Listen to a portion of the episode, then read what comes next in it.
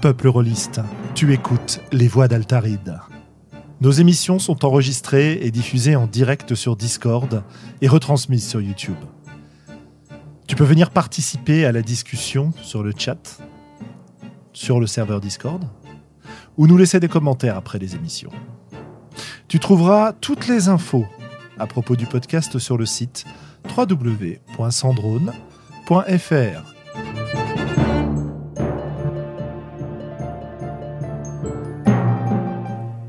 Bonne écoute.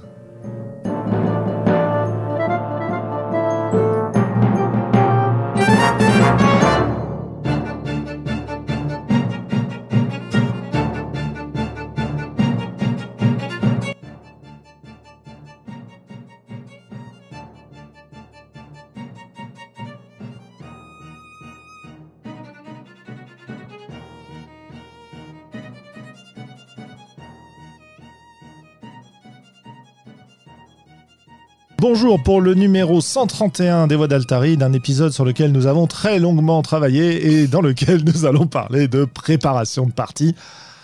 Euh, et ce soir, pour en parler avec moi, nous avons euh, le, le fantastique, euh, j'allais dire l'habituel, mais c'est pas très gentil, Globo. Salut Globo. Le régulier, oui. Le oui, régulier, c'est mieux, voilà. Bonjour le fidèle, Sandrone, bonjour les auditeurs, voilà, le fidèle. c'est mieux que c'est mieux que Le, l'habituel. le, rentant- le rentemplant des voix d'Altaride.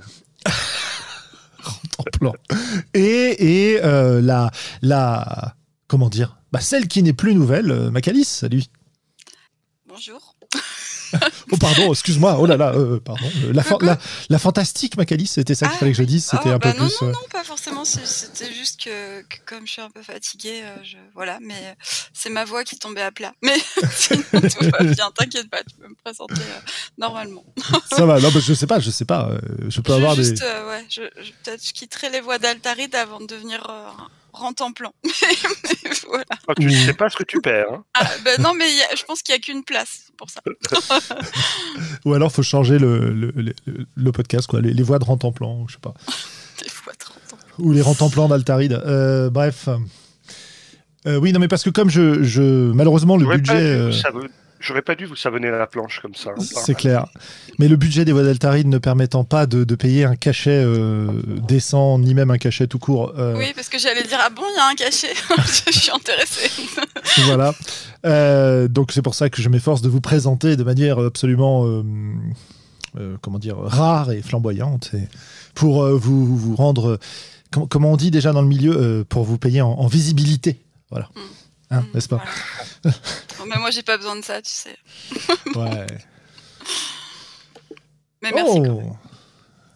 Sur le chat, euh, Cyril nous met un, un superbe bonne soirée euh, avec un dragon mécanique. euh. Mm.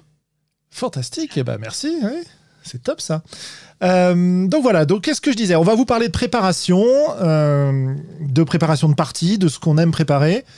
On va en reparler dans deux minutes. Avant, on va se faire un petit tour de news et puis je vais, je vais commencer avant d'éventuellement passer la parole à mes camarades s'ils ont des choses à dire, si elles ont des choses à dire.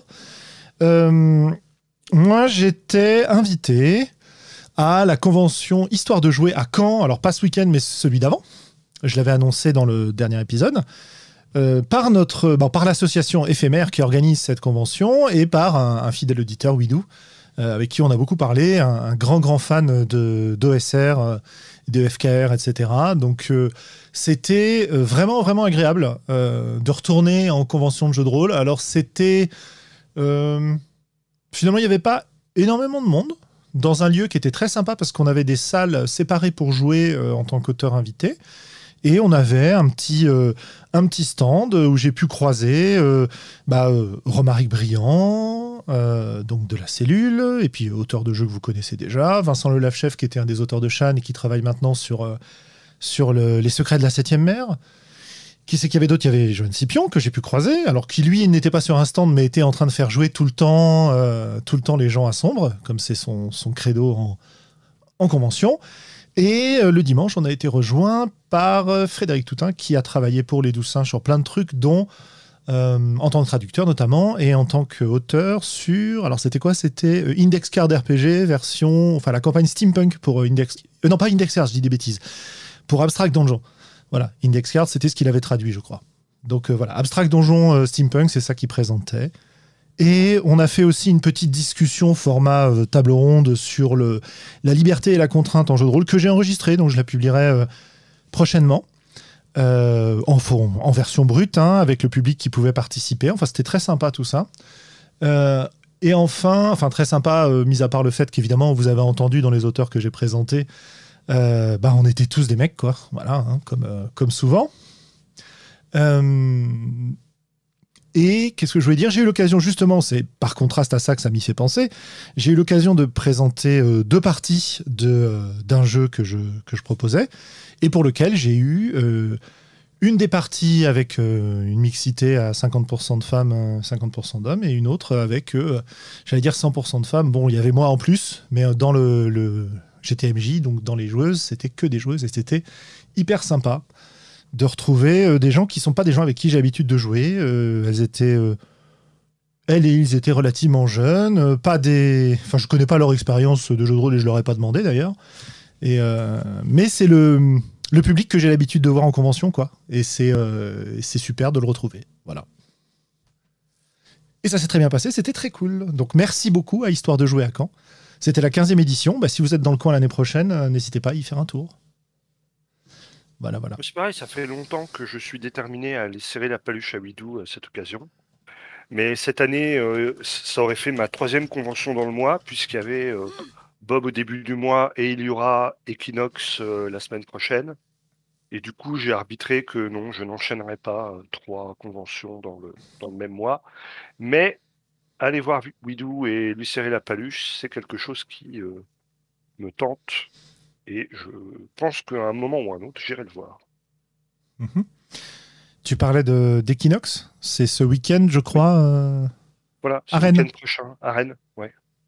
C'est euh, la, la, la- la- le club de la Lune Rousse qui, est- qui, comment dire, qui organise régulièrement euh, sa grosse convention qui s'appelle Eclipse.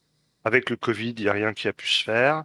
Et puis là, ils recommencent doucement avec la, la- le petit modèle, le petit mo- zut, le petit modèle de leur convention qui s'appelle Equinox et qui a lieu le week-end prochain. Et voilà. Les rendez-vous rôlistes reviennent. Et, et sur le chat, il y a Erwick qui nous parlait d'Orchidée, alors qui est un peu plus tard, hein, qui se passe euh, bah, à peu près dans un mois. Dans un mois, euh, vers le, le 23 euh, avril, je crois, si je dis pas de bêtises, euh, dans lequel, bah, dans ce- cette convention, donc ça c'est à Lausanne, c'est en Suisse, une convention qui est toujours très sympa parce qu'il y a beaucoup de jeux, il y a beaucoup de gens qu'on peut rencontrer, beaucoup d'auteurs, d'autrices, etc. Et il y a aussi des, conférences euh, sur le GN et des, qui s'appellent GNID et des conférences, euh, des conférences sur le jeu de rôle. Euh, et cette année seront présents pour parler de différents sujets un certain Com Martin dont on vous a déjà parlé ici. On a aussi Guylaine Lemignot, euh, donc euh, autrice, pigiste sur le jeu de rôle. Et euh, je crois que le troisième, c'est toujours trois personnes. Et si je me souviens bien, la troisième personne, c'est Valentin Touzeau, que vous avez déjà pu entendre à la cellule, sur les cours alternatifs, etc. Un grand théoricien rôliste. Donc si je dis pas de bêtises, si ça change pas, ça devrait être euh, ces personnes-là. Je n'ai pas euh, le, thème de leurs interventions pour le moment, mais ça a peut-être déjà été publié ou ça sera publié un peu plus tard. euh, qui sait, qui sait. Et ce qu'on peut rappeler aussi, c'est que le prochain euh, Donjon et Labo aura lieu le 4 mars. Euh, euh, euh, non, c'est pas possible. Ah, le 4 mars, c'est déjà, ça a déjà eu lieu. Ah, Euh, bah, c'est le 1er Alors, c'est avril. le 1er avril, voilà. Je me suis trompé d'une ligne. Tout à fait. Mais tout le monde aura compris. Et du coup, on n'aura pas d'autres émissions entre-temps pour l'annoncer, en fait. C'est ça, que, ça que je voulais arriver. Ah oui, oui, tout à fait. Puisque c'est dans moins de 15 jours. Euh, Macalis, de ton côté, tu as des, euh, des choses que tu voudrais annoncer, des news euh, Je sais pas. Euh, non, mais euh, enfin moi j'arrive rapidement à saturation avec euh, quand je vais à des festivals, mais en fait après deux ans euh, d'isolement presque forcé, euh, j'avoue que ça me donne tout ça, ça me donne bien envie de, de m'en refaire quelques-uns. Et qu'est-ce qui te, qu'est-ce qui provoque cette saturation alors? Qu'est-ce qui te, Euh, alors c'est vraiment très simple, c'est la foule et le bruit. voilà. Et euh, puis aussi la- le, le bombardement social, en fait, euh, qu'au bout d'un moment, ça me. Voilà, je suis pas forcément une, une- une personne très. euh, Enfin, j'ai l'air Mature. extravertie, mais je, je ne le suis pas, en fait. Oui, je comprends très bien ce. Je comprends très bien ça. que quand on va au- aux Utopiales, euh, bah, avec Globo et la, et la bande, euh, c'est assez rigolo parce que Globo, il, il part dans tous les sens, il va parler avec tout le monde, il dit bonjour à tout le monde, tout le monde le connaît, etc. Et moi, souvent, je reste accoudé au bar en attendant que les gens viennent me parler ou en regardant la foule. Et, euh, une pratique de la foule et, de, et du peuple rôliste assez différente finalement. Alors moi j'aurais tendance à faire comme Globo, mais pour aller directement au but sans me, tu vois, sans, sans, sans chalouper, sans me perdre, et puis après sortir un bon coup dehors pour respirer. Euh, ça c'est plus ma stratégie, c'est encore un truc entre deux. Avec peut-être un verre que j'aurais pris au bar entre temps. évidemment. Euh, moi, je parlais, du, je parlais du bar des animateurs du pôle ludique, euh, euh, qui en fait euh, euh, est pas vraiment le bar public, et c'est pour ça que je m'y Ah, cache bar un peu, quoi. VIP, je vois, je vois, je vois. et, et Globo est dénoncé, il va aussi au bar, voilà. Oui, mais je n'y bois que du Perrier. C'est vrai.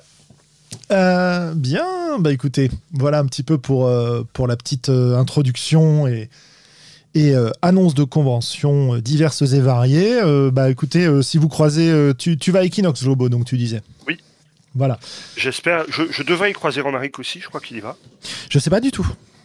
Je, il- on en a parlé, mais j'ai oublié, j'ai oublié sa réponse. Euh, Je crois que sans Joël n'y va pas, c'est dommage. Il faudra que je le recroise sur une convention parisienne, peut-être. Ah bah oui. Et du coup, si vous croisez euh, Globo, euh, bah payez-lui un Perrier. voilà, Voilà, exactement. il sera content. Je bois du Perrier avec modération. Oui, c'est ça, pas trop de Perrier, parce qu'après, il est Pas tout de excité. Voilà. Et là, j'imagine rentre en plan de nouveau, et, ça me fait rire. Enfin, bref. Euh, on voulait vous parler de euh, préparation ce soir. Alors, on avait eu une discussion il y a, a pas très très longtemps sur le Discord des Altarid suite à une question. Alors, c'était euh, qui c'est qui nous avait posé la question? J'ai oublié évidemment. Euh, D'une auditrice qui nous demandait comment on préparait nos, nos parties en bac à sable en fait, spécifiquement, parce que c'est vraiment un truc qui, euh, qui intéressait. euh, et qui semblait ne pas être évident. Alors, on a eu pas mal de réponses qui ont été euh, proposées à droite, à gauche, etc. Et bah, face à ça, je me suis dit quand même que on n'avait pas fait le tour de la préparation. On en avait déjà un petit peu parlé dans les voies d'Altaride, mais que ce serait intéressant de faire le point par rapport à, bah, à ce qui nous plaît dans la préparation. Parce que si vous suivez l'émission, vous nous avez souvent entendu dire et euh, je, crois que Macali, c'est un peu ton cas, mais tu pourras compléter. euh, que nous, la préparation, c'était pas trop notre truc, qu'on préférait euh, créer en jouant et découvrir ce qu'on allait jouer en jouant, en fait, au-delà de, d'un minimum vital, quoi. Et je me suis demandé, est-ce que vraiment on prépare pas du tout, ou est-ce qu'on a trouvé des choses à préparer qui, finalement, ne nous pèsent pas, et donc ne nous donnent, nous donnent l'impression de ne pas préparer Voilà. Et donc, du coup, euh, bah, voilà, voilà la discussion que je vous propose ce soir. Parler de ce qu'on aime préparer, de ce qu'on prépare pour nos parties, et, voir si ça correspond un peu à l'idée de préparation qu'on avait, euh, peut-être quand on a commencé le jeu de rôle, euh, qu'on a aujourd'hui, et, qu'est-ce que ça veut dire pour nous. Quoi. Voilà. Donc, Macalis, est-ce que le, le constat que je faisais te correspond aussi?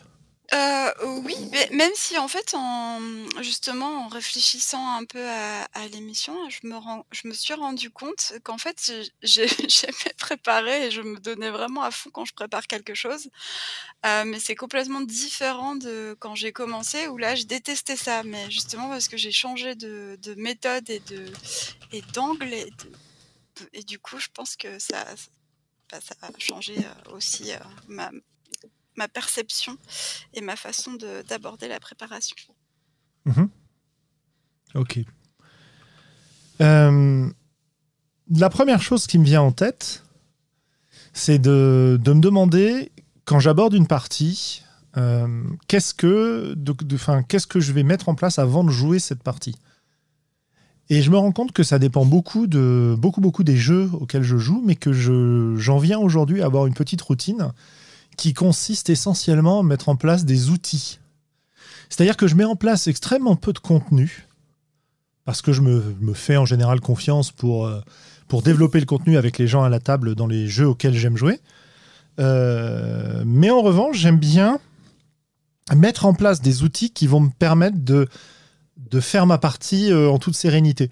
Et par exemple, pour toutes les parties en ligne, bah, j'aime bien mettre en place un. Alors, c'est bon, c'est Miro, c'est un board Miro, on en a déjà parlé, mais en gros, un espace collaboratif sur lequel je vais pouvoir mettre mes fiches de perso, euh, mes aides de jeu, euh, quand elles existent, différentes informations nécessaires, etc. Et en fait, c'est vrai que c'est finalement un travail de préparation qui peut parfois me prendre un peu de temps et qui va ensuite être en place pour plein de parties derrière. Euh, pour ce qui est du contenu, je vais préparer éventuellement des listes en général. Par exemple, euh, je sais que je fais une partie où j'aurai besoin de PNJ. Bah, je vais peut-être prendre un peu de temps pour me faire une liste de PNJ avec euh, un nom, un trait de caractère ou un trait caractéristique, un signe particulier pour chacun, et puis je vais pouvoir piocher là-dedans. Et puis souvent maintenant, je fais, euh, quand, les jeux s'y prêtent, encore une fois, ça dépend vraiment du jeu auquel on joue, hein, mais je vais aussi peut-être avoir une série d'anecdotes qui pourraient arriver dans la partie, qui peuvent être des thèmes qu'on va explorer dans la partie, ou qui peuvent être... euh, ouais, c'est ça. Enfin, en gros, des amorces de jeu, quoi. Et dans certains jeux, j'en ai même pas besoin. Bah, par exemple, dans les campagnes en cours que j'ai actuellement, il y a une campagne de, de Heart, donc de City Beneath, qui est un jeu qui est un, dérivé de, de Spear. on a déjà fait un, on a déjà fait tout un podcast sur Spear de, de Grant Howitt et euh, Chris Taylor, qui est donc un jeu dans lequel on joue des elfes noirs renégats dans une grande cité euh, euh, sous forme de tour, dystopique, etc., asservi par des hauts elfes et qui se battent contre eux. Eh bien, Art, c'est ce qui se passe en dessous de la tour, dans les tréfonds, une espèce d'exploration d'un donjon qui magique. est ouais, mais plus que magique, euh, la, la, comment dire, la logique ne si plus on s'approche en fait du cœur du donjon, moins la logique euh, s'applique, moins la réalité est solide en fait, voilà. Et donc ça fait des espèces d'explorations à moitié délirantes. Enfin c'est c'est assez sympa.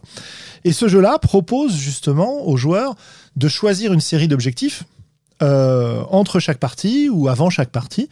Et donc du coup moi j'ai pas besoin de me poser mes, mes, anecdotes ou mes amorces de jeu parce que c'est aux joueurs de les faire quoi. Donc euh, c'est pour ça que je disais que ça dépend beaucoup des jeux. Et, globalement ma préparation moi elle se limite à ça pour l'instant. Donc je sais pas en ce qui vous concerne. Euh, d'une part je sais pas est-ce que ça vous inspire quelque chose? Et deuxième deuxième question euh, comment vous faites vous? Alors je ne sais pas si j'aborderai le, le thème sous cet angle-là. Moi, je pense que la, quantité de, préparation dont on a besoin, elle dépend aussi de ton expérience dans le euh, rôle. Je t'arrête une seconde. Un des points qui me paraît important dans cette euh, discussion, c'est pas nécessairement de parler de ce dont on a besoin, mais de ce qu'on aime et ce qu'on fait. Tu vois? Parce que si on, si on se limite à ce qu'on a besoin, je pense qu'on va retomber dans des discussions qu'on a déjà eues 50 fois, à moins que ce soit vraiment un besoin perso, quoi. Voilà. Voilà, je suis désolé, euh, euh, vas-y, continue.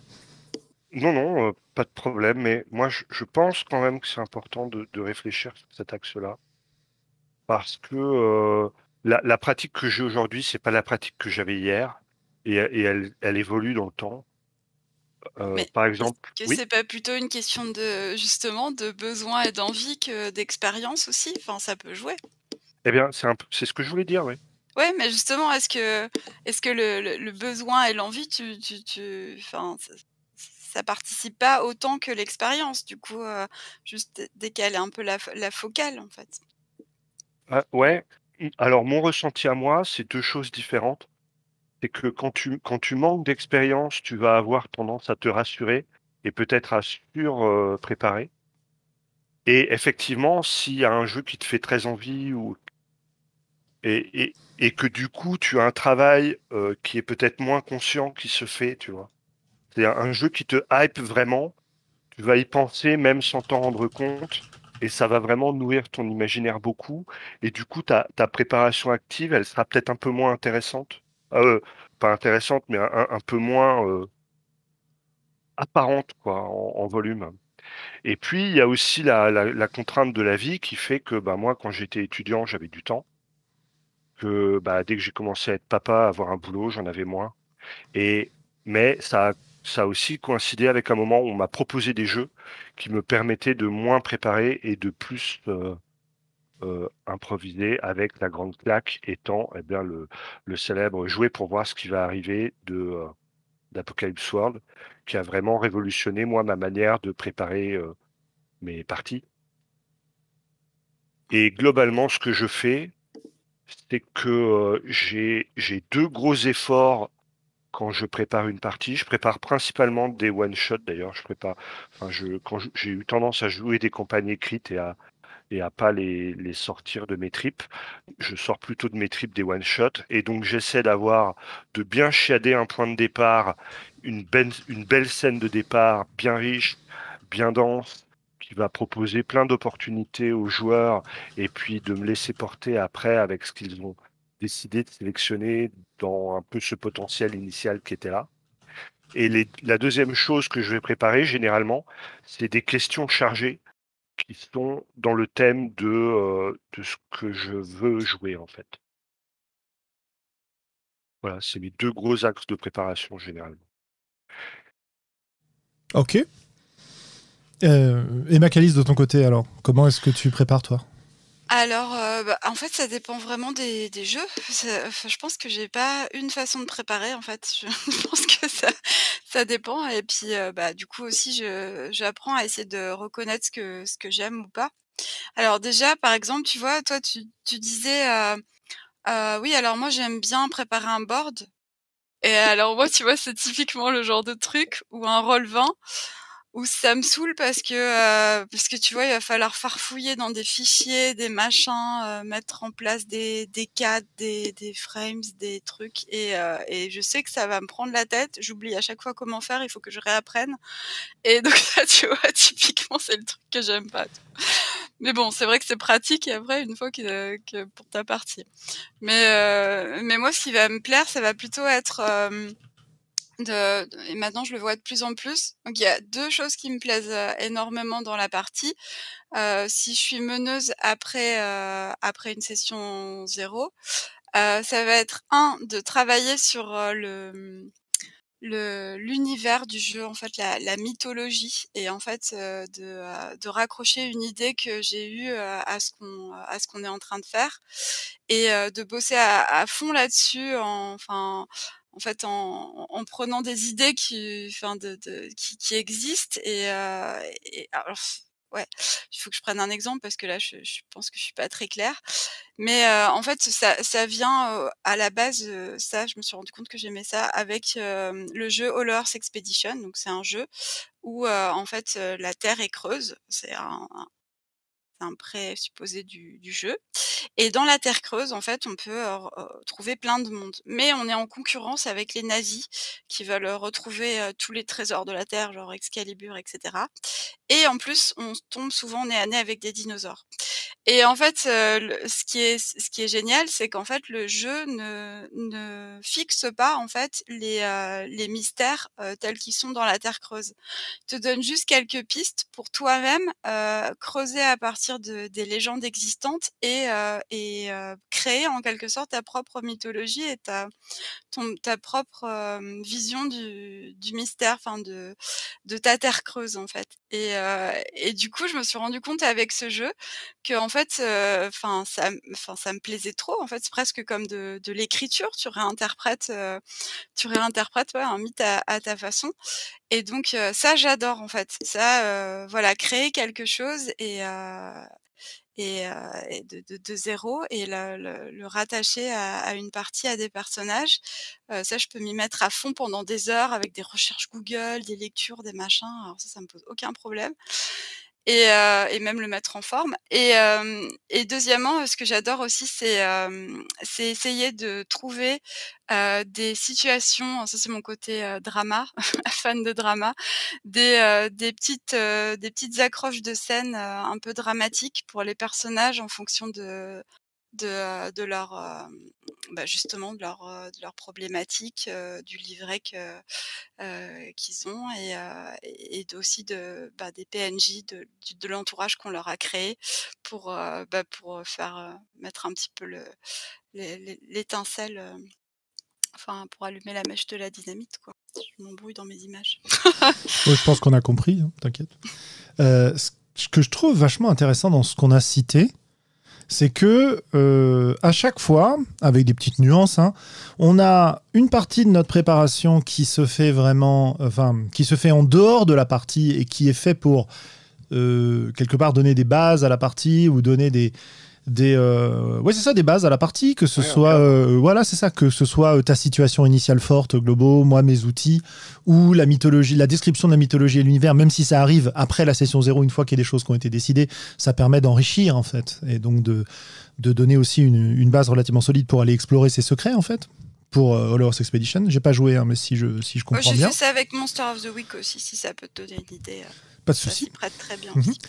et que et, et- et en parallèle on a on met aussi en place des choses qui vont nous servir vraiment pendant la partie Euh, moi je disais c'est des, euh, des tables avec des, des amorces de situation euh, des noms que je vais pouvoir utiliser bon le- la liste de noms ça serait même peut-être classé dans les outils sauf que souvent quand je fais ça c'est vraiment pour avoir des, des plus qu'un nom qui se collerait sur n'importe quel PNJ comme on a déjà. euh, Enfin, c'est un conseil qui revient souvent en jeu de rôle. hein, euh, Quand vous faites de l'impro, euh, ayez une liste de noms pour pas balancer des noms complètement ridicules et minables au moment où vous en avez besoin.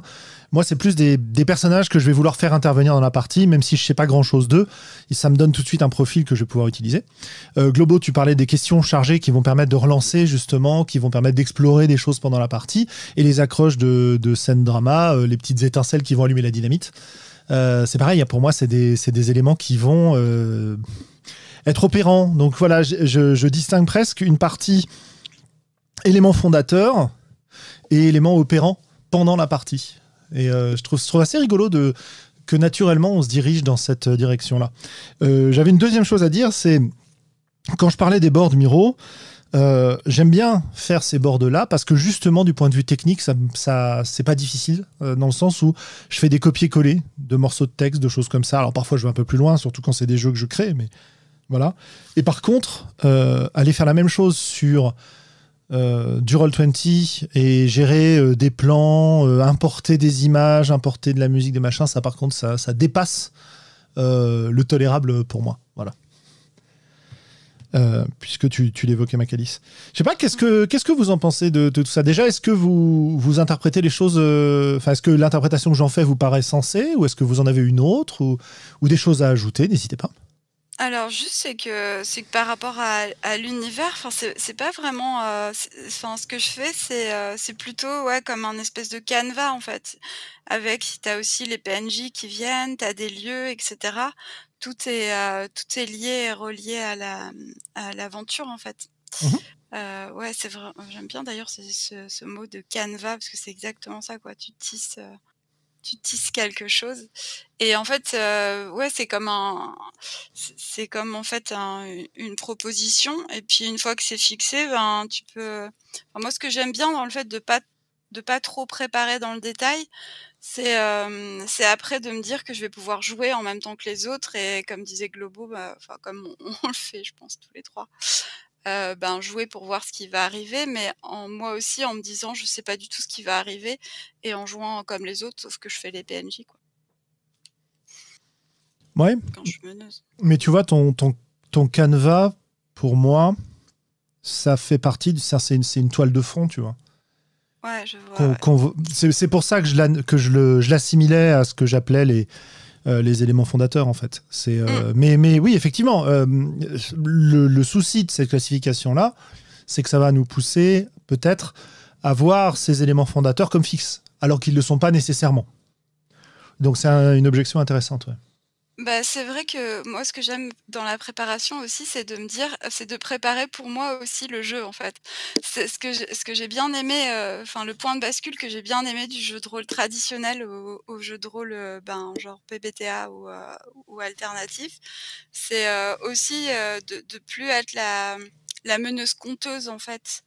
Ou, euh, justement, enfin, c'est pour ça que j'insiste euh, sur le fait que je, je prépare un, un canevas, c'est parce que je, du coup, je vais pas dérouler un univers, quoi. C'est juste un, enfin, c'est là en toile de fond, comme tu dis, euh, mais c'est, euh, c'est- quelque chose dont je vais, je vais me servir pour, euh, pour euh, nourrir, et alimenter la, la partie, donner un peu de rythme, mais, mais, mais moi, je m'assure en fait un, une partie confortable où je sais que je vais jouer avec les autres et euh, je vais pas, euh, je- vais pas, euh, voilà, faire comme je faisais au début. c'est vrai, je me suis un peu reconnue dans ce que tu disais, Globo, où je me mettais euh, beaucoup la pression pour préparer. Et euh, je, je, reprenais des modèles euh, pour, pour être sûre d'être dans les clous. Et en fait, je, je détestais ces modèles-là. Et je m'en rendais pas forcément compte. Je me disais juste que c'était comme ça qu'on jouait, quoi, de façon ultra linéaire, euh, voilà. Et, euh, et, en fait, euh, maintenant, enfin, c'est vrai que mon, plaisir, c'est, de me dire aussi, voilà, je vais pas passer mon temps à, parler, je, vais, aussi jouer avec eux, en fait. J'aime bien préparer mes arrières comme ça pour, pour aussi, moi, me donner du plaisir plus tard. Ça me donne du plaisir de me dire que je vais après me donner du plaisir dans la partie. Et alors, par rapport à ce que vous dites, euh, moi j'ai deux situations différentes. La première, c'est si je joue dans un univers où je pense qu'il est suffisamment classique et suffisamment maîtrisé par l'ensemble des joueurs à ma table pour que j'ai pas besoin de me poser clairement la, la question du canon esthétique et des thèmes abordés. Et en opposition à l'autre fois où je vais essayer de jouer justement avec ce canon esthétique-là et avec les thèmes. L'exemple qu'on peut prendre, c'est bah, si je fais du Donjon et Dragon classique, euh, elf, nain, halfling, euh, euh, Medfan Vanilla, je me pose pas trop la question. Je pars du principe que c'est un peu implicite et j'y réfléchis pas trop. Mais si je décide de jouer dans un monde, dans un univers à la Dark Sun, alors dans ma préparation, je suis obligé de me poser la question de ok, quels sont les thèmes, quelle est l'esthétique? Euh, je suis pas dans un pic de confort. Il, il faut que je me concentre un petit peu aussi avant de me lancer. On peut rappeler euh, que, que ju juste pour rappeler ce que Dark Sun euh, est, parce que tout le monde ne sait peut-être pas, c'est un univers de donjon qui se situe dans une espèce de je sais pas, ouais, d'apocalypse très euh, babylonienne quelque part hein, dans l'esthétique, euh, où on joue dans euh, dans un désert, euh, qui dans un monde qui a été à moitié détruit par par un excès de magie et à un niveau technologique qui correspond à peu près à l'âge de, l'âge voilà. de pierre. Et, euh, et, donc c'est vraiment une proposition, c'est toujours du Donjon Dragon, mais c'est une proposition assez alternative. Voilà. Donc un univers euh, très intéressant qui n'a pas été réédité depuis la quatrième édition d'ailleurs. Voilà. Donc c'est tout ce que je voulais dire, Macalis. Euh, non, c'est juste que j'ai une question pour euh, Globo parce que ça fait, euh, euh, il me semble que ça fait deux fois que tu dis que, que en fait des fois tu, tu, tu prépares des choses, enfin dans des dans des univers ou des jeux qui a priori te enfin c'est pas fondant quoi euh, ouais. où tu as besoin où t'es pas forcément à l'aise et euh, du coup euh, ça enfin ça m'interpelle parce que parce que moi je me vois mal en fait me forcer à faire en plus une préparation à la limite tester tu vois en tant que joueuse pourquoi pas mais faire une préparation sur un sur un jeu ou un univers où je me sentirais pas très à l'aise du coup je je voulais te demander qu'est-ce que enfin voilà ouais. qu'est-ce que alors, je, Quelle je vais prendre. ton approche? D'accord. Alors, parce que je, dans, dans, un certain, dans un petit cercle de mes amis, j'ai une aura où on croit que je suis un meneur de jeu exceptionnel et que j'aurai réponse à tout? Et donc, des fois, on me passe des commandes euh, qui, me sortent de ma zone de confiance. Par exemple, moi, mon, mon bread and butter, c'est vraiment euh, le Medfan Vanilla. Et j'ai eu des commandes, on m'a dit, bah, Globo, on aimerait bien que tu nous fasses de la SF. Et la science-fiction, ça me stresse toujours un peu parce que c'est un, abîme de d'ouverture et de possibilités pour moi. Je trouve que l'accès à la technologie, au réseau, euh, au déplacement facile, etc., ça ouvre plein de portes qui me qui me font un peu peur. Et donc, quand je l'ai fait, j'ai triché. Et en fait, je suis revenu sur un autre pic de confort qui est le huis clos, mais euh, avec une esthétique euh, SF donc dans un vaisseau spatial, euh, donc un univers relativement clos, pas forcément en capacité de communiquer avec le reste de la galaxie, euh, pour, pour, pour, me permettre de, de, borner un peu quelque chose qui n'est pas un pic de confort pour moi et qui euh, et, et, pour me rassurer un petit peu. Donc ton plaisir euh, là-dedans, c'était de le c'était de le faire pour tes amis en fait? Oui, voilà, c'est un plaisir. Alors pas que, hein, parce que il y a, il y a peut-être aussi un petit côté de challenge et, euh, et je me sentais capable de le faire si je, si je posais des limites. Voilà. Et, et, et après, Et ben ouais, après on commence à réfléchir et, euh, et, et après voilà l'étape suivante, c'est réfléchir à des à, justement à des à ces questions chargées qui vont rester dans le dans le thème que je veux donner, euh, qui va être un petit peu de de l'horrifique spatial quoi en, en huis clos. Voilà, c'est un exemple, c'est un exemple de ce que j'ai fait récemment. Et, et pendant très longtemps, un peu pour la même raison, tu vois, j'étais pas du tout à l'aise avec les univers cyberpunk. Euh, dans les années 90, à un moment où, cyber, où il y avait une grosse hype cyberpunk, où euh, le jeu du moment, euh, si tu voulais pas jouer à Donjons et Dragons ou à l'appel de Cthulhu, il fallait jouer à cyberpunk, Mm. parce que c'était mature, c'était glauque.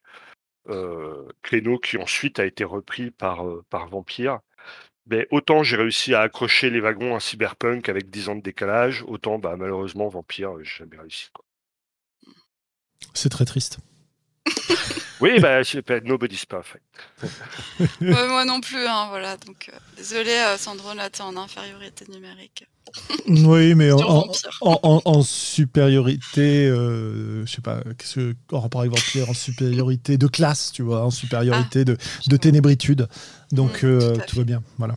Et, et- et une, autre, une autre chose peut-être que je pourrais enfin, te répondre aussi, Macali, c'est que moi, je, je suis, si on reprend le, triptyque narrativiste, gamiste, euh, simulationniste, moi, je suis pas trop trop sensible à, à la, proposition esthétique. C'est-à-dire que moi, en tant que joueur et en tant qu'MJ, j'ai un peu du mal à me, à me, à m'immerger vraiment dans une proposition esthétique. J'en comprends la nécessité, donc j'essaie d'en faire suffisamment satisfaire mes joueurs, mais, euh, mais c'est quelque chose que j'ai à l'esprit et qui n'est pas spécialement satisfaisant pour moi, mais que je fais parce que je le sais nécessaire. Donc c'est quelque chose que de toute façon je fais tout le temps un peu à chaque fois. C'est c'est marrant de croiser, euh, de croiser ce côté je suis pas très sensible à la proposition esthétique. Et euh, quand je suis dans un jeu à une esthétique dont je suis pas familier, j'ai besoin de m'y préparer. Bah oui, du coup. Parce que j'aurais presque. Enfin, c'est c'est rigolo parce que euh, si j'interprète ça directement, j'ai l'impression que c'est en contradiction. Euh, dans le sens où si t'es pas sensible à l'esthétique, finalement, tu pourrais t'en foutre complètement, quoi. Oui, mais je, je- je sais que c'est important pour beaucoup de personnes quand même. Ouais, bien sûr. Et, et moi, je veux avant tout que mes joueurs ils passent un bon moment à ma table, quoi. Donc, euh, je sais qu'il y a des choses sur lesquelles, bon bah voilà, euh, il, il faut au minimum que je me pose la question, parce que en plus, si je ne me pose pas la question, ce sera d'autant plus difficile pour moi en cours de partie quand j'aurai plein d'autres trucs à réfléchir. euh, alors que j'aurai euh, peut-être le, besoin ou l'envie de, juste de, de faire de l'ambiance, quoi. Ah, je me rends compte comment après Warhammer, je suis devenue super égoïste en fait. Je prépare aussi en grande partie pour euh, maintenant. qu'à Warhammer, j'en ai tellement bavé quoi pour euh, préparer des parties que maintenant, je me suis juré de préparer aussi pour moi en fait. Et du coup, je... enfin, c'est comme quand j'écris un jeu, j'écris un jeu pour moi en fait à la base. Et la préparation, c'est un peu pareil en fait quoi. Donc, euh, je, je joue dans ma tête avant même de que la partie soit lancée et, euh, et je kiffe en fait. Donc, euh, euh, Après, évidemment, j'ai envie aussi que mes joueurs, enfin que les joueurs passent un, un- un bon moment, quoi. Mais, euh, mais ouais, avant tout, j'avoue que, je ça, me dis, si je passe des heures à préparer, bon après, ça me fait plaisir aussi euh, dans, la façon dont j'ai décrite tout à l'heure. Mais si je passe des heures à préparer, il n'y a pas moyen que je sois juste là pour faire, euh, juste pour que, eux ils passent, eux et elles passent un bon moment et pas moi, quoi. Mais, c'est un, bon prérequis quand même. C'est-à-dire si déjà, quand tu es meneur de jeu, tu es censé être un petit peu euh, animateur de la partie, si déjà, toi, tu arrives à transmettre une passion, c'est quand même une bonne base, quoi. Ouais, c'est sûr. Bah euh, oui, mais ça mène aussi à des. À à des des, dérives. situ- à des- ouais non j'a- j'allais euh, laissons de côté la laissons de côté les dérives laissons de côté euh, le, le, le ou la meneuse de jeu qui est euh, tellement passionné ouais, tellement passionné que par, par ce qu'il est en train de raconter qu'il oublie ou qu'elle oublie euh, de, de enfin que, que pas tout seul quoi il y a du jeu solo pour ça quoi voilà j'allais dire ça Ouais, mais alors Euh. ça, du coup, bah, pour moi, ça rentre vraiment dans le, dans, dans le meneur ou la meneuse conteuse. euh, ouais ouais complètement Mm. Euh, mais Là, dans les dérives de cette pratique. sans aller, euh, sans aller jusqu'au, sans aller jusqu'aux dérives, euh, il y a quand même une, posture très, euh,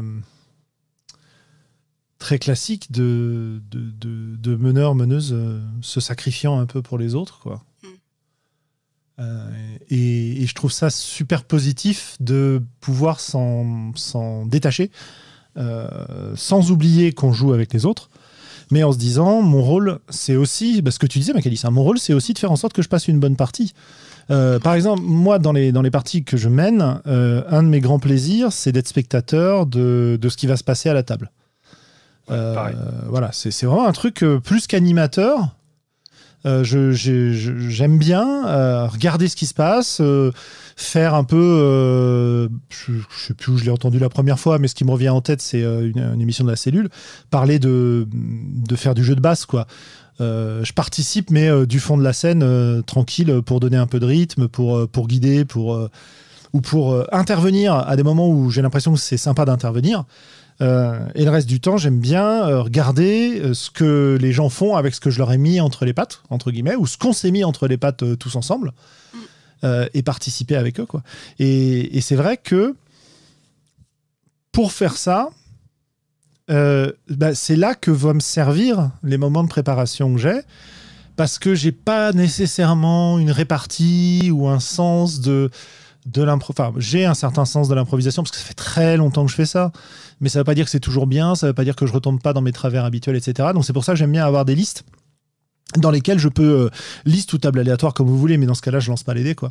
Euh, je prends des, des, listes dans lesquelles je vais pouvoir sélectionner à un moment donné ce qui me paraît intéressant. C'est pour ça, par exemple, que le concept des, des moves de MJ, même si j'ai mis euh, qu'on a dans les PBTA, même si j'ai mis longtemps à comprendre comment ça marchait, est un truc qui me qui m'aide bien justement dans ces situations-là parce que ça me donne une liste d'actions que euh, alors le MC dans, les jeux PBTA est censé euh, réaliser. Et cette liste, elle est souvent plus large que les options vers lesquelles je vais me, me retourner naturellement. Et du coup, là, c'est le jeu qui a fait cette préparation lui-même. Et en général, j'aime bien, bah, dans les jeux qui ne le prévoient pas, rajouter euh, cet aspect-là.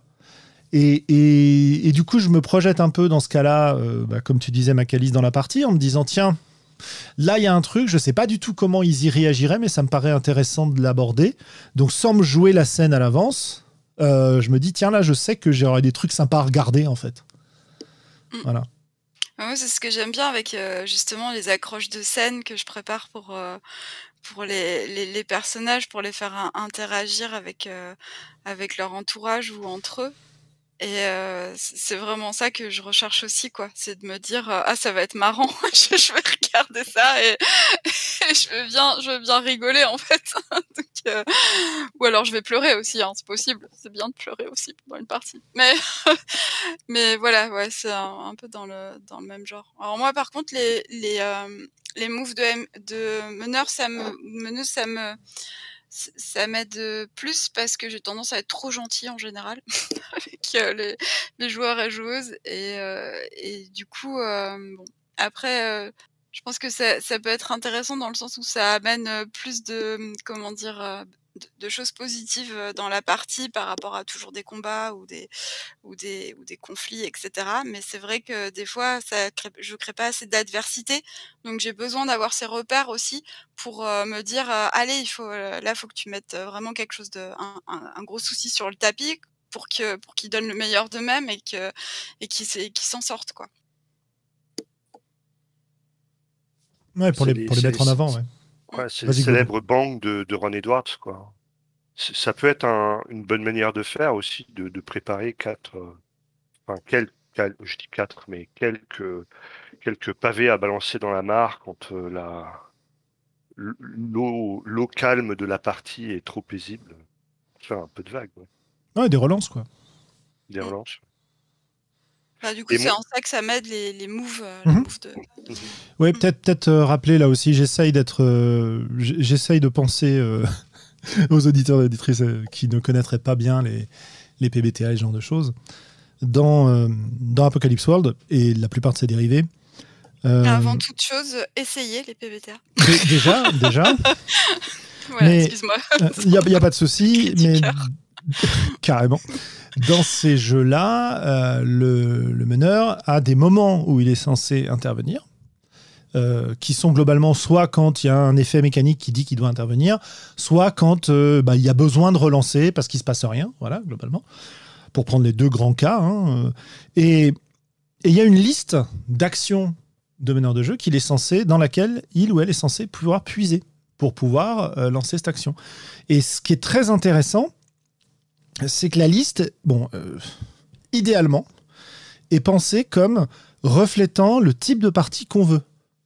C'est-à-dire que si on joue dans euh, Apocalypse World, bah il y, euh, y, a différents principes, il y a différents moves qui vont pouvoir mettre en avant des aspects de l'univers particuliers, ce côté post-apo, ce côté violent par exemple, peut, peut être mis en place, ce côté mise en opposition des personnages par exemple.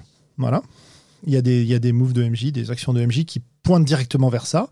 Et puis si tu joues à d'autres jeux, tu vas avoir des choses qui seront très spécifiques euh, de, euh, de, du jeu auquel tu joues. Alors bon, je n'ai pas d'exemple qui me viennent en tête immédiatement, mais le fait que souvent quand les jeux sont bien faits, les, les actions de MJ sont bien euh, sont bien taillés pour mettre en avant les points importants de l'univers me paraît intéressant. Je sais plus si dans tu vas pouvoir me dire Macalis sûrement, mais dans Mask, euh, est-ce qu'il n'y a pas un, move qui t'encourage justement à, à confronter les PJ à l'autorité des adultes ou un truc comme ça? Je sais plus.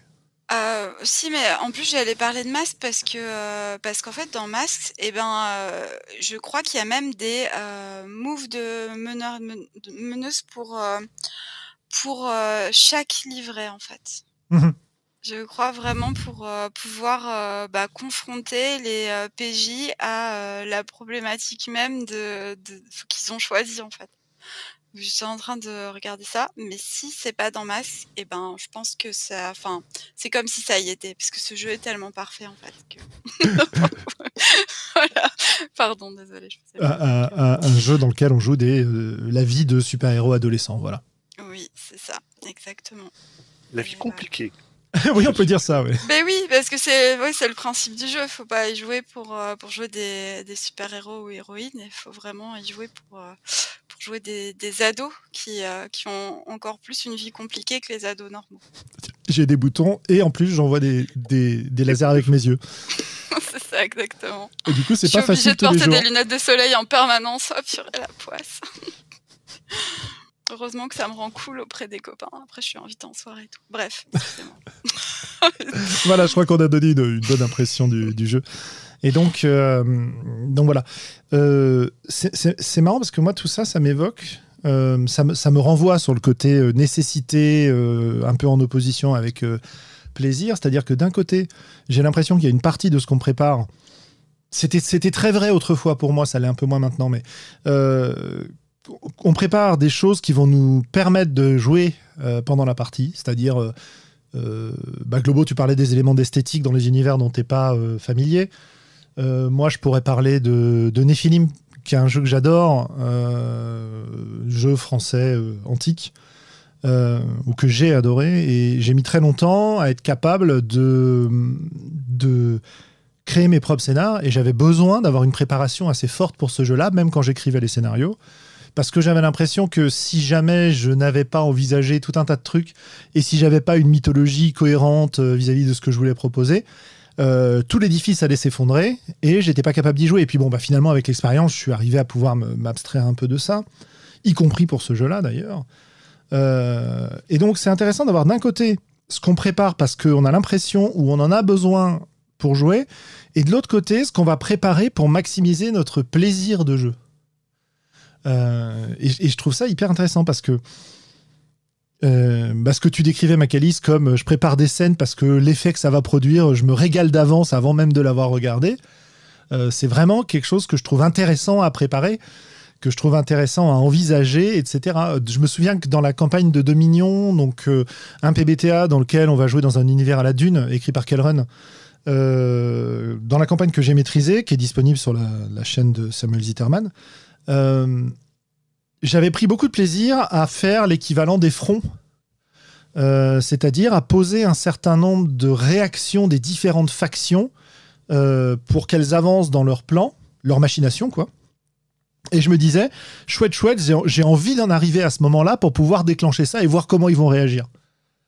Euh, et, là, c'était vraiment pas une nécessité parce que la plupart des effets, j'aurais pu les. C'était pas, j'étais pas allé chercher très loin, hein.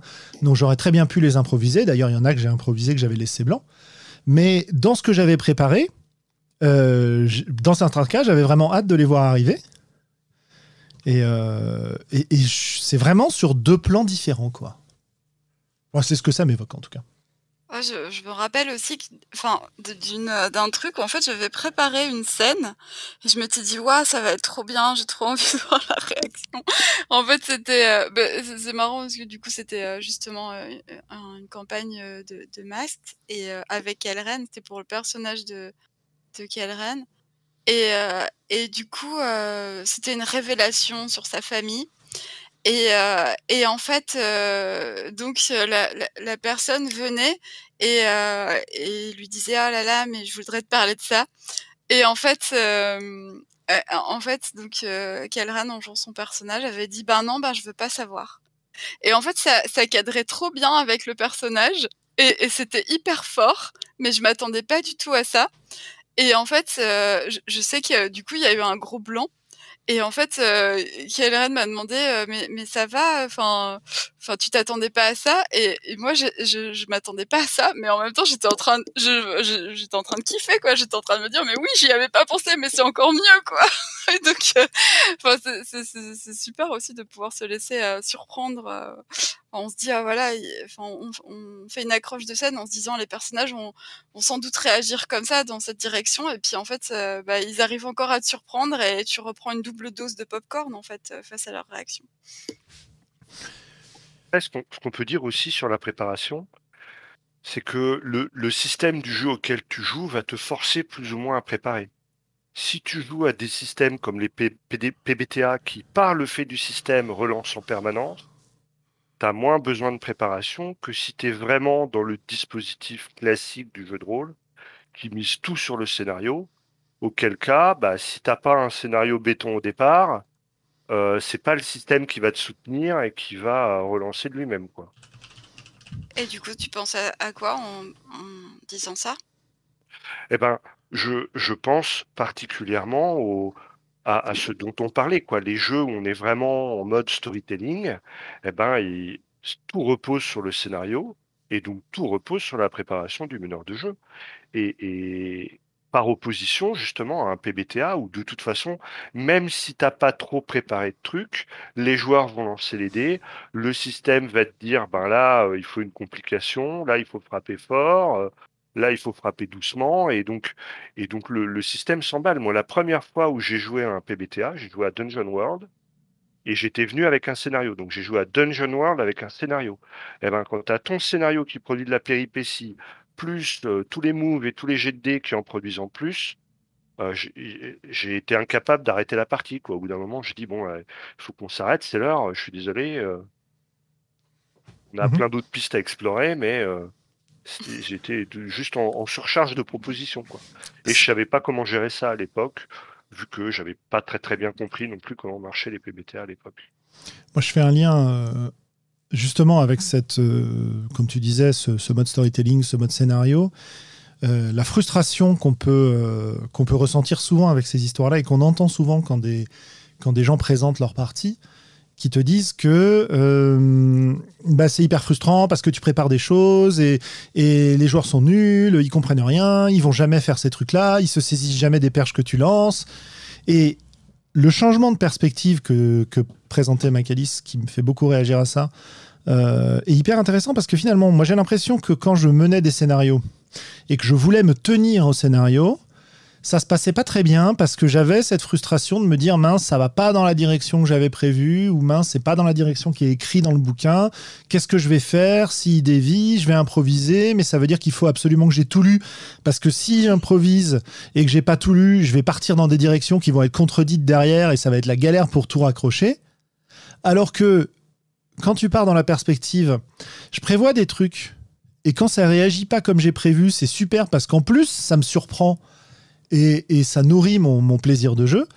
Euh, si j'avais été capable de prendre les choses comme ça, dans les jeux où j'avais besoin de scénario, ça se serait vachement mieux passé et j'aurais peut-être été moins dégoûté des scénarios comme je l'ai été pendant très longtemps. Euh, parce que finalement, ce que j'adoptais, c'était plus ce côté. De toute façon, ça se passera jamais euh, comme prévu. Donc, euh, qu'est-ce que ça va être mon rôle? Bah, Mon rôle, ça va être de gérer l'histoire pour que la partie arrive à produire quelque chose d'intéressant dans le, dans le temps où on va jouer. typique scénario d'enquête, comme je faisais autrefois, c'est gérer la frustration, entre guillemets, des joueurs pour donner naissance à des scènes rigolotes, c'est-à-dire, enfin, ou intéressantes. On fait une enquête je sais pas trop comment ils vont arriver à résoudre l'enquête, mais je sais que l'objectif c'est d'y arriver en gros avant la fin de la soirée ou avant la fin de la deuxième session si on fait en deux sessions ou je ne sais quoi. Et donc mon rôle ça va être de euh, de meubler entre guillemets avec des scènes qui seront sympas à jouer jusqu'au moment où, bon, bah voilà, ça y est, là, on va résoudre le truc, ou jusqu'au moment où les hypothèses élaborées par les gens à la table vont être suffisamment solides pour euh, justifier qu'on conclue le truc. Et jouer de cette manière-là était beaucoup plus, euh, beaucoup plus satisfaisante pour moi que, euh, que de devoir suivre un scénario que j'aurais dû préparer énormément pour avoir tout en tête, pour pas le contredire, en fait. Bon, aujourd'hui, à la réflexion, mettre des obstacles sur la route de gens qui font une enquête juste pour que l'enquête dure le temps de la soirée, c'est pas terrible, terrible non plus. Hein. Euh, mais en tout cas, c'est comme ça qu'on jouait. ah bah oui, hein, moi je suis passé par là aussi. Hein. Que, ouais. que meneuse de se dire euh, qu'il fallait, euh, qu'il fallait du rythme et que le rythme dans une enquête était provoqué par des obstacles et du coup c'est dommage. Et d'ailleurs, enfin Ouais, récemment, j'ai rejoué en fait un, jeu tradit avec une enquête. Et en fait, euh, au début de la partie, on est, euh, on est euh, parti, enfin, dans un dans un drama pas possible entre les personnages et tout et euh, on, était là on jouait on jouait que en fait euh, les émotions et, euh, et les et ce qu'on ressentait et, les relations entre les personnages et vraiment on s'éclatait on aurait pu jouer comme ça des heures et des heures. Mais en fait le meneur nous ramenait toujours au scénario et là je me suis rendu compte à quel point je pouvais plus du tout jouer comme ça et, euh, et même euh, ben, mener comme ça non plus quoi. Je peux plus du tout le genre de proposition euh, que, que je veux que, que, je veux proposer quoi justement. Poser ou subir peut-être. Ou subir aussi ouais. Mmh. C'est sûr. Ouais, ouais, tout à fait, ouais. Après, voilà, il faut, faut pas faire du, du, bashing de ce truc-là parce que, ah comme, comme tu le disais, euh, Sandrone, il y a il y a quand même un plaisir qui est que ben, toutes les personnes qui ont joué les masques de, de Nyarlathotep euh, peuvent en discuter entre eux et. Euh, hmm. Ça, c'est autre, autre, chose. Ouais, ouais, c'est autre chose. sur le lore, etc. etc. Ça, c'est l'expérience partagée, mais c'est pas. Euh, on, oui, si, on pourrait dire que pour que l'expérience soit vraiment partagée, il faut que tu joues des parties qui aient suffisamment de points communs et donc que la préparation de la personne chargée d'organiser la partie soit suffisante euh, et en tout cas soit inscrite dans un certain cadre.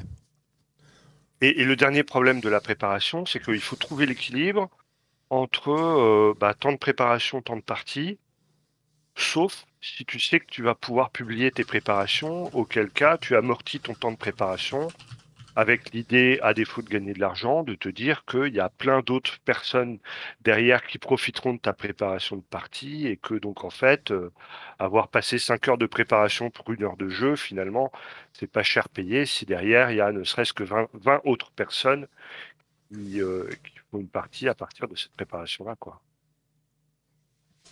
Oui, tout à fait. Moi, j'en suis venu à me dire que je préfère écrire des jeux que des scénarios, mais. Ouais, mais oui, mais finalement, un scénario, c'est un jeu. D'une certaine manière, oui, tout à fait. Mhm. Ouais, bah après moi j'avoue que c'est pas du tout dans mes dans, dans mes euh, occupations.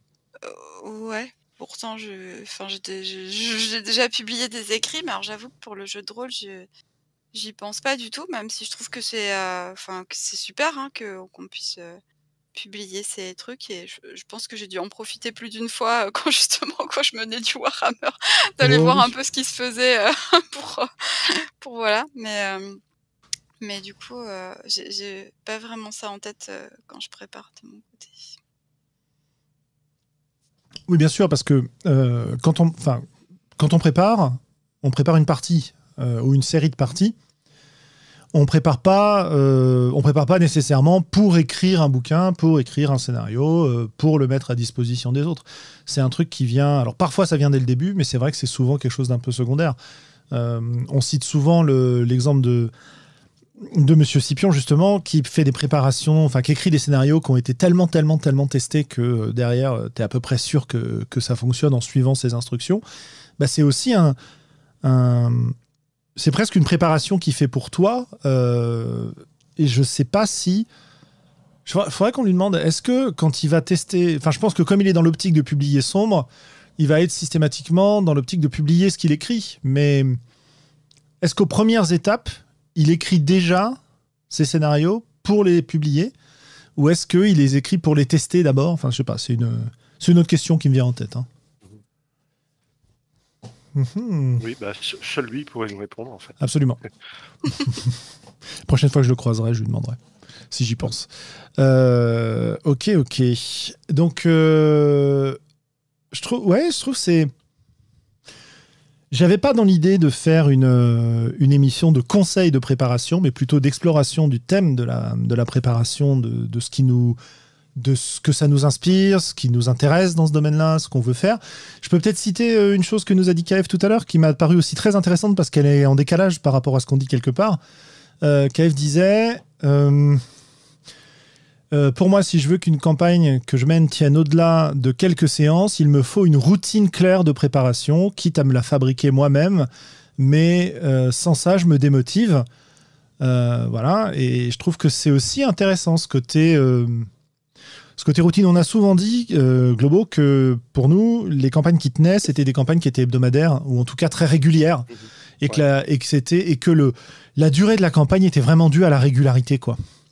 Et, et c'est vrai que la régularité de la préparation est un truc assez intéressant. Moi, je sais que les, les dernières très grandes campagnes que j'ai faites, je préparais pas beaucoup, mais si je prends euh, une campagne que j'ai déjà évoquée, celle de Chien Renaissance, où on a fait euh, plus d'une trentaine de parties, euh, qui était hebdomadaire, ou presque.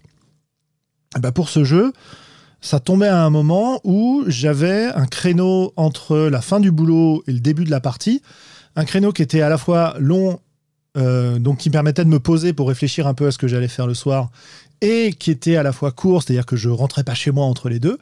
Et, et du coup, la routine de euh, je quitte le boulot, je vais m'installer dans un café en attendant que l'heure de la partie arrive. En général, dans ce, dans ce café, dans ce pub, je suis rejoint par euh, un ou une ou deux personnes qui vont jouer avec nous le soir, qui terminent aussi un peu plus tôt, et puis on va tous ensemble sur le lieu de jeu. Bah, ça crée toute une routine. Et... Mais par contre, c'est vrai, j'avais pas de routine de, de la façon dont je réfléchissais à la partie. C'était plus des, des conditions générales, quoi. J'étais pas, par exemple, à me dire, bon, bah, pour cette partie, il faut que j'ai euh, euh, des PNJ, il faut que j'ai des événements, il faut que je réfléchisse à ce qui s'est passé la dernière fois et que j'envisage ce qui se passera la prochaine fois. J'avais pas de quelque chose de construit comme ça. Parfois, il y avait des expériences de la partie d'avant qui étaient assez fortes, que je voulais faire réintervenir dans la partie, je voulais au moins les réévoquer pour les valider. Et dans ce cas-là, j'y réfléchissais, mais c'était pas systématique. Ce qui me fait penser d'ailleurs au passage que quand on parle de préparation, on a tendance, nous, très souvent dans nos discussions à se focaliser sur la préparation avant la première partie. Et quand on parle de one shot, c'est tout à fait euh, normal. Mais il faut pas oublier que la préparation, euh, elle va se répéter entre les parties. Et finalement, bah, le, modèle session 0, euh, PBTA, qui te demande de prendre des notes pendant la partie, de les relire avant la partie, etc., quand tu fais une campagne, pour pouvoir réintroduire les événements, les éléments qui n'étaient pas écrits dans le bouquin, mais qui ont été introduits dans les parties qu'on a jouées, euh, ce genre de jeu induit peut-être une certaine routine. Et après, on l'a déjà dit quand on parlait du jeu émergent. Mhm. C'est-à-dire que si tu joues une campagne en, jeu émergent, moi, c'est pas tant de la préparation entre les séances que surtout remettre au propre tes notes et, euh, relire ce qui s'est dit justement et remettre en forme, quoi. Ouais. Tu vois, c'est ce qu'on avait dit à l'époque, c'est-à-dire que quand tu as un scénario, tu bosses beaucoup avant pour l'apprendre et après tu le déroules, mais du coup, il n'y a, pas beaucoup d'innovation au cours de partie. Alors que quand tu quand tu sais pas où tu vas, eh ben il y a vraiment un intérêt une fois que la, séance est terminée à se poser, à remettre ses notes au propre, à remettre dans les différentes cases éventuellement des différentes fronts que tu as qui s'est passé euh, à, et, à recharger un peu les banques que tu as utilisées. Mhm. Mais pour moi, en fait, fondamentalement, on pourrait appeler ça une préparation de partie, mais, mais dans mon état d'esprit, c'est plus euh, un nettoyage après partie, quoi. C'est marrant parce que du coup, pour moi, c'est ouais, vrai que maintenant que, que tu en parles, je me rends compte que moi, pour le coup, ça fait totalement partie de ma enfin, quand il y a une campagne, de ma routine de préparation, justement, de mettre à plat mes notes. Et alors, justement, par rapport à ce dont tu parlais, euh, Sandrone, moi, aussi, j'ai un espèce de petit rituel, c'est-à-dire que je, moi, j'imprime mes notes. J'aime bien avoir le, J'aime bien avoir le papier en fait et, euh, donc quand je remets mes notes au propre, bah, je barre des trucs, je note des trucs dans la marge, je fais des notes. Alors euh, là on a créé tel PNJ, machin, je fais des flèches dans tous les sens et euh, ça ça fait partie aussi pour moi de, la préparation et de quelque chose qui me met euh, d'un environnement qui me met très à l'aise en fait. Quand j'ai mes notes à côté de moi, je me sens presque invincible. Ça fait un, ça fait un, super mot de la fin pour la discussion. euh, moi, j'ai plus grand chose à dire euh, sur le sujet ce soir, mais c'est vrai que ça, ça génère des réflexions parce que je me dis, par exemple, puisque j'aime pas, dans, dans, ce côté routine, dans ce côté euh, rituel, il y a un truc que j'aime pas, c'est que ça me donne un peu l'impression d'avoir des devoirs à faire pour la partie. Et que j'aime pas la sensation Enfin, j'aime moins la sensation de, euh, de devoir euh, d'avoir des choses que je suis censé faire plutôt que d'avoir des choses qui me font plaisir de faire, quoi. Et euh, c'est parce que probablement je suis un petit con et j'aime pas qu'on m'impose des trucs et donc voilà. Mais mais du coup, ça, ça, me pose comme réflexion qu'est-ce qu'en tant que créateur de jeu je peux faire pour que cette cette cette séance de mise à jour euh, soit d'une certaine manière euh, rendue plus facile par la partie qu'on a jouée et par des outils qu'on aurait mis en place à ce moment-là. Voilà. Parce que euh, tu prends le modèle PBTA, encore une fois, on te dit quoi faire la première partie dans la plupart des bouquins, on, te dit quoi faire entre la première partie et la deuxième partie, etc., etc. Et donc après, on te dit voilà, pour chaque partie, vous avez ça, ça et ça à préparer. Et donc la routine, elle est, déjà proposée par ces jeux-là. Mais je me demande si j'aurais pas des moyens de euh, réexploiter des choses qui ont été faites dans la partie pour éviter d'avoir à le faire moi-même. Et je me rends compte que c'est un peu ce que j'ai fait dans, dans Radio Ciel Vert. c'est ce que je me disais aussi. Voilà, avec la notion d'émission de radio qu'on fait où on pose des choses. voilà. Et, et je, c'est ça. Moi, j'ai tendance, je pense, en tant que designer et en tant que MJ et peut-être même en tant que joueur, à essayer de trouver des façons qui vont euh, me libérer l'esprit de, ces contraintes-là euh, pour me permettre de euh, me concentrer sur euh, ce qui se passe dans la partie, mon plaisir de spectateur, mon, mon jeu de basse, etc. etc. Quoi. Alors, ça me, ça me relance sur des, des délires un peu à moi qui ont peut-être pas grand-chose à voir avec la discussion actuelle, mais qui est, la, qui est le délire de la puissance du rituel, justement. C'est-à-dire que quand tu dois faire quelque chose qui t'est un petit peu désagréable, si à chaque fois que tu dois faire cette chose-là, ça te demande un effort de volonté, alors c'est épuisant. Mais si tu arrives à trouver le moyen de euh, remplacer cet effort de volonté par un rituel, ça devient quelque chose que tu fais par automatisme et plus quelque chose que tu fais par volonté. Et du coup, c'est beaucoup moins euh, euh, coûtant en termes d'énergie, quoi. Ah bah, t'as plus la décision à prendre, tout à fait. Voilà, et, puis, tu vois, voilà, de décision ou de allez, je m'y mets, euh, qui, te demande toujours du jeu, du jus, je veux dire, c'est-à-dire des nerfs, de, la volonté. Là, c'est juste ah, c'est le moment du rituel. Et puis tu rentres dans ton rituel, et quand t'en ressors, eh bien, les choses nécessaires, elles sont faites, en fait. Mm. Tu vois, si je me dis, si je me dis, ah zut, faut faire la vaisselle, péché, euh, c'était déjà hier, j'y arrive pas. Mais si je me dis, tiens, fin du repas, je débarrasse, tant que j'y suis, je fais la vaisselle, et que je suis dans cette routine de je débarrasse, machin, et que, et que le rituel euh, me met un petit peu en automatique et m'empêche de me dire, allez, bon, là, vraiment, faut s'y mettre, eh ben, ça me, ça me, ça me libère de cette nécessité d'y investir de la volonté. Et investir de la volonté dans quelque chose, c'est souvent un peu pénible et c'est particulièrement épuisant en ce qui me concerne. Donc tous les trucs qui me font chier, eh ben, je vais essayer de les répéter jusqu'à ce que je mette en place des automatismes, jusqu'à ce que je mette en place un, rituel. Moi, je dirais, euh, j'ai une machine à laver la vaisselle, donc euh, déjà, euh, ça aide. Ah, ok. Faut, la charger, attends. Moi, je trouve ça encore plus chiant que de faire la vaisselle. Mon, exemple était pourri, mais bon, il vaut ce qu'il vaut. non, non, non, mais c'était pour rigoler. Et, et, deuxième, pour rigoler, ça va faire pas loin de 15 ans que, que je suis prof et la, la correction de copie, c'est toujours pas un rituel. pareil. ouais. Mais, peut-être. que si tu mettais une petite musique, euh, un encens, tu vois, si tu, te mettais en place des rituels pour euh, te conditionner, c'est mieux. Ou pas. Je sais pas. Mais alors moi, ce que ça m'inspire, ce que tu disais, euh, Sandrone, c'est qu'en fait, donc pour toi, du coup, ça peut, enfin, si j'ai bien compris, hein, j'ai peut-être. Euh, mais euh, du coup, t'aimes pas trop justement revenir sur la partie et faire des devoirs de fin de partie, comme rassembler tes notes et tout ça, pour euh, préparer la, partie d'après, c'est ça? Ouais. Ben moi j'aime ça, tu vois. Et j'ai tendance même quand je suis en partie à prendre naturellement des notes tu vois, à côté, ou alors à aller chercher une image pour illustrer une situation. Et du coup, je le fais un peu naturellement, sans trop me poser de questions. Tu, vois, ça, ce serait, pour moi, ce serait comme toi, ton board.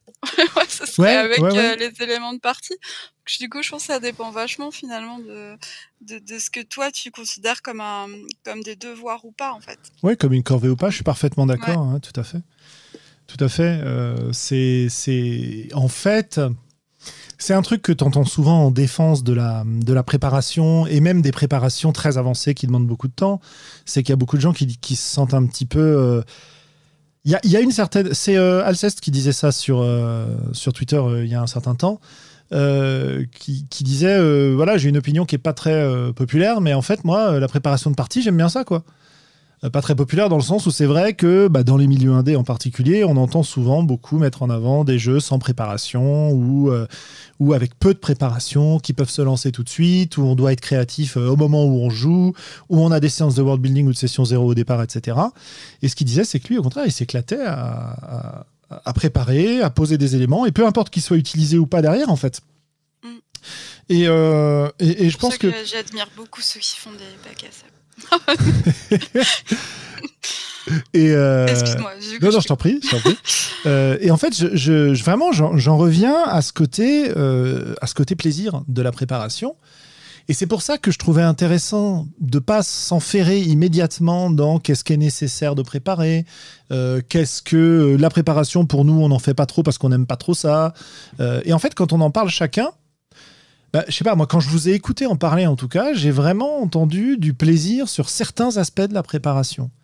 Et, ah. du coup, ces aspects de préparation ne sont pas décorvés et euh, ça permet de réconcilier un peu ces différents points de vue, je trouve. Ah bah carrément, moi de toute façon je le dis, hein, je, prépare, enfin, à moins qu'on parte euh, vraiment sur un truc genre euh, belonging outside belonging où on construit tout de zéro avec tout le monde et qu'on partage pas, qu'on partage pardon la narration. Mais moi, je, prépare, c'est clair. Et tout ce dont je vais parler ce soir, honnêtement, c'est c'est les choses que j'aime faire dans la préparation. Mmh j'ai pas du tout. j'ai rapidement dit ce que j'aimais pas aussi, mais euh, honnêtement, c'est. Voilà quoi.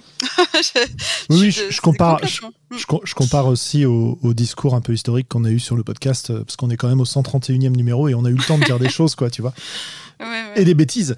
Euh, donc, euh, donc voilà, quoi. En tout cas, c'est l'impression que ça me donne. Je sais pas ce que tu en penses, Globo, hein, par rapport à ce qu'on a déjà dit dans le podcast avant. Ouais, mais ça, ça me, donc ça me fait penser à un autre truc. C'est, en fait, il faut, effectivement, il faut se mettre dans l'esprit, dans l'esprit que préparer sa partie, c'est déjà joué. De même que la session zéro et la création de des personnages, en fait, c'est déjà joué. Même si c'est pas la forme classique qu'on attend du jeu de rôle qui est la partie mais en fait, on est déjà dans du jeu. Absolument. Et cette préparation, c'est pas non plus sans rappeler ben, les gens qui ont un besoin en dehors des parties d'écrire des trucs sur leur personnage, de dessiner leur personnage, de raconter euh, des etc etc etc. tout à fait. Mais on a aussi. Et eux, ils jouent encore, tu vois. Le, le mec qui écrit entre deux, euh, deux sessions euh, sur le forum euh, comment son personnage a fait ci, ça, machin entre les deux parties, et eh ben quand il fait ça, il joue ce gars-là. Tout à fait. en fait, c'est très intéressant de, bah, de mettre l'accent sur le fait qu'on joue effectivement quand on fait ça. Et j'ajouterais qu'on n'a pas besoin de tous aimer les mêmes jeux non plus. Donc voilà, moi je J'aime pas écrire les événements à l'avance. Par contre, j'aime bien mettre en place des outils qui vont m'aider à jouer pendant la partie. Voilà, c'est, euh, et, c'est, une forme de jeu. Le fait de faire mon board Miro, effectivement, c'est une, une forme de jeu. Mm. Voilà. Et quand ça devient trop pénible, c'est plus un jeu et ça m'emmerde. Par exemple, Roll20. Voilà. Oui. Le soupir collectif. alors que, alors qu'il y a des gens euh, qui s'éclatent vraiment, hein, qui s'amusent vraiment à faire des cartes de donjon avec des éclairages dynamiques, en prévoyant la musique qu'il va y avoir dans telle pièce, en mettant des effets sonores. Enfin, vraiment, et voilà, il y a des gens que ça éclate, quoi. Mm. Il y a des logiciels pour ça maintenant, en plus. En plus, ouais, tout à fait. Enfin, voilà, quoi. Euh, moi, je trouve qu'on a bien fait le tour. Euh, si vous avez un dernier mot à ajouter, bah, c'est maintenant. Moi, j'en ai pas. Euh, ouais, bah alors moi j'ai mon petit, mon petit coup de cœur. Ah bah on va y passer, on, va y passer. mais je ah, parlais d'un dernier mot sur la discussion. Ah, sur la discussion, non, je crois qu'on a déjà dit pas mal de trucs. Ouais, ouais, ouais, moi ça me va. Calice, c'est ah, bon bon pour moi. Mm. Parfait. Alors, dans, les préparations, ah, j'en ai peut-être un dernier du coup. Dans les préparations, peut-être, il y a le fait de lire des scénarios qu'on ne fera pas jouer. Tu vois, il y a le fait euh, d'alimenter ton imaginaire, c'est-à-dire de regarder des séries, de lire des romans, euh, de lire des scénarios de jeux de rôle, même si tu les fais pas jouer. Je pense que, euh, en fait, c'est une forme de, préparation euh, qu'on ne voit pas comme de la préparation, mais je pense que alimenter son imaginaire, c'est important si on veut pouvoir le recycler en partie plus tard, quoi. Ah, moi, je suis désolée, mais toute l'alimentation de mon imaginaire passe uniquement dans ma préparation de cours et pas dans ma préparation de, de jeux de rôle. Donc, bah non, mais c'est ça, quand t'es prof, t'es toujours à l'affût, tu vois comment je pourrais utiliser telle ou telle série. Donc, du coup, je pense pas ah, mais... bah, je dois t'avouer que dans, dans, dans, mon domaine, pas tellement. Ah oui, c'est vrai. Euh, parce que bon, euh, sortie de Breaking Bad, euh, voilà.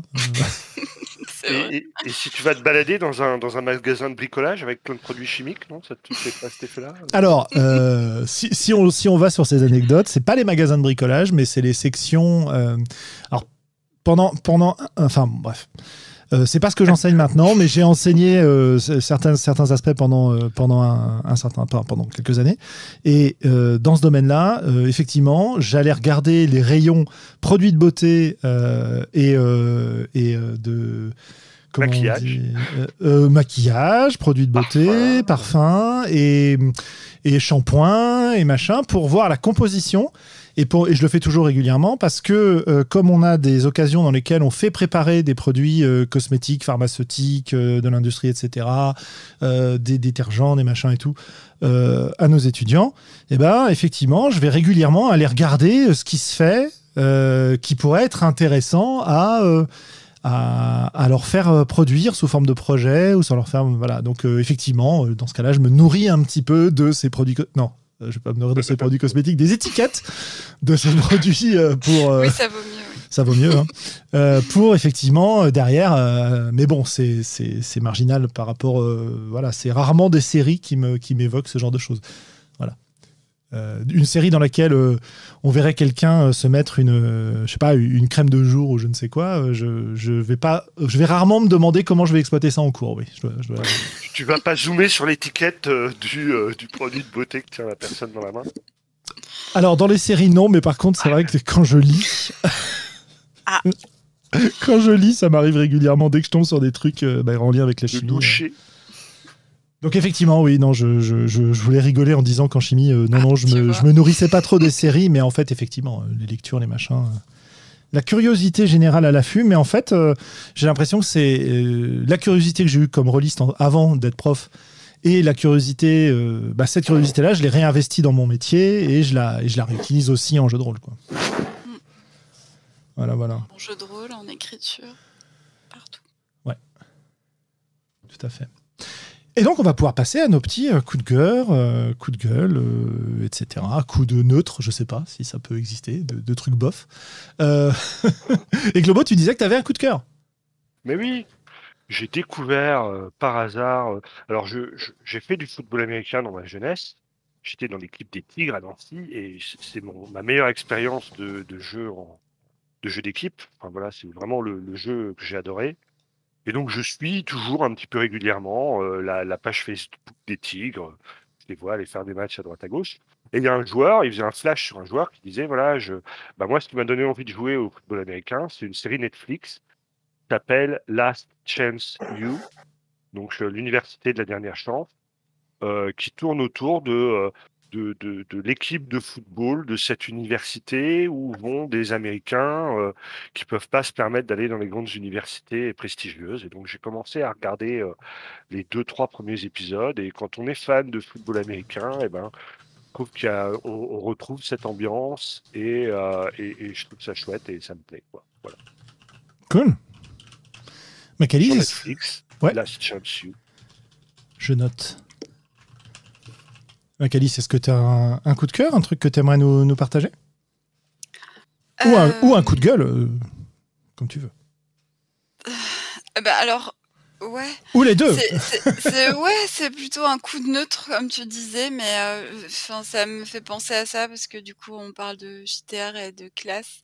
Mais en ce moment, euh, je suis en train de réfléchir à fond parce que j'ai j'ai une classe en fait où il y a des euh, où, les, garçons en fait sont vraiment euh, très immatures et euh, bombardent les filles de, euh, de remarques sexistes et de et de voilà. Et donc je, suis à fond pour en fait réfléchir à comment régler la situation notamment à coup de jeux de rôle et, euh, et ouais là pour le coup mon, esprit se nourrit pas mal de ce que je vois de ce que je vis et de comment je pourrais euh, utiliser cette situation pour euh, bah, pour leur faire prendre conscience que qu'ils peuvent faire les choses autrement.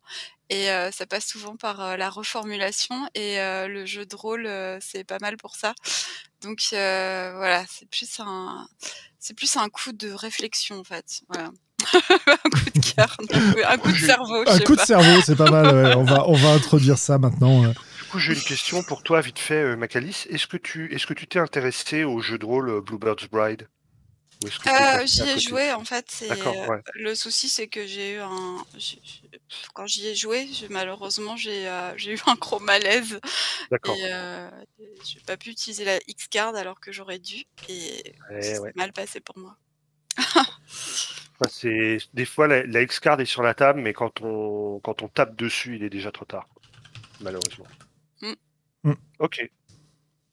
Ok, bah écoutez, moi j'ai un petit coup de cœur euh, qui, est, enfin, qui est à la fois n'a rien à voir avec le jeu de rôle et en même temps un peu à voir, et en même temps un peu à voir avec le prof et en même temps pas à voir. En fait, je me suis mis à utiliser un petit logiciel de prise de notes là, qui est gratuit, qui s'appelle Obsidian. Euh, et euh, j'ai longtemps cherché un moyen de, prendre des notes facilement. Alors je me suis trimballé pendant longtemps avec des carnets euh, dans lesquels j'écrivais très mal. J'ai essayé pour notamment noter les idées de jeux de rôle qui me venaient, ce genre de choses. Et là, euh, bah, Obsidian, c'est un, c'est intéressant parce que euh, j'ai beaucoup travaillé aussi avec euh, avec toutes les applis Google, etc. Puis j'en avais marre. Et comme j'ai passé aussi, enfin, j'en avais marre de rester toujours sur Google, d'avoir besoin d'être en ligne pour pouvoir prendre des notes et ce genre de choses. Et bah, j'ai testé plusieurs trucs et là je suis sur Obsidian et franchement c'est un c'est un- une prise de notes locale que tu peux en prenant un abonnement lié entre différents appareils, mais qui est crypté à chaque fois, donc qui passe pas du tout par les plateformes Google, et, etc., etc. Et, euh, et je m'en sers pour euh, toutes mes idées de jeux de rôle, je m'en sers pour euh, mes idées de préparation de cours, etc. des préparations aussi d'articles scientifiques que je vais lire, et, et c'est ça me donne un cadre dans lequel je peux euh, je peux travailler. Et le fait que ce soit là, et c'est ça aussi que je voulais dire, le fait que ce soit pas via un navigateur, euh, c'est très bête, mais ça m'aide à pas aller sur la fenêtre d'à côté où il y a euh, Twitter, où il y a YouTube ou je sais pas quoi, systématiquement en même temps en fait. Et donc, bah, j'aime bien quoi. Ça me, ça, ça m'aide bien pour l'instant à, prendre des notes, justement, à les, à les classer derrière. Et, et pour l'instant, c'est efficace. Voilà. Donc, euh, bon, bah, peut-être que si vous cherchez des outils de prise de notes, vous pouvez jeter un œil à Obsidian. Voilà. Ah bah, en tout cas, je note. Si je me suis trouvé un agenda aussi qui passe pas par Google, machin, et qui est connecté euh, récemment, qui, qui a plein de couleurs, il est génial, sur téléphone. Et du coup, euh, je cherche un peu des outils comme ça, donc ça tombe bien. Bah voilà, éventuellement, ça peut être intéressant. Euh, et en plus, euh, alors là, attention, euh, moment nerd total, euh, il y a des plugins pour pouvoir lier euh, Obsidian et Zotero, et donc euh, je peux prendre des notes euh, des articles et des références d'articles dans Obsidian, enfin bref, voilà. Donc si vous connaissez ce genre de truc, euh, ça vous parlera, sinon euh, vous pouvez très très bien vivre sans. Euh, voilà, et ben écoutez, sur ce, on, va vous saluer, euh, vous souhaiter une bonne soirée. Euh, on a réussi à tenir l'épisode court qu'on voulait faire ce soir, donc c'est formidable. Et euh, je vais pouvoir lancer le, le générique et vous dire euh, à dans deux semaines. Et alors normalement, dans deux semaines, on fait un peu la suite de l'épisode qu'on avait fait la dernière fois, où on avait parlé de règles. Et là, on vous parlera d'univers de fluff. Voilà. Avec évidemment euh, un globo au taquet pour euh, nous parler de fluff. Je commence à être malade. Et bonne ça. soirée tout le monde. Allez, bonne soirée. Bonne soirée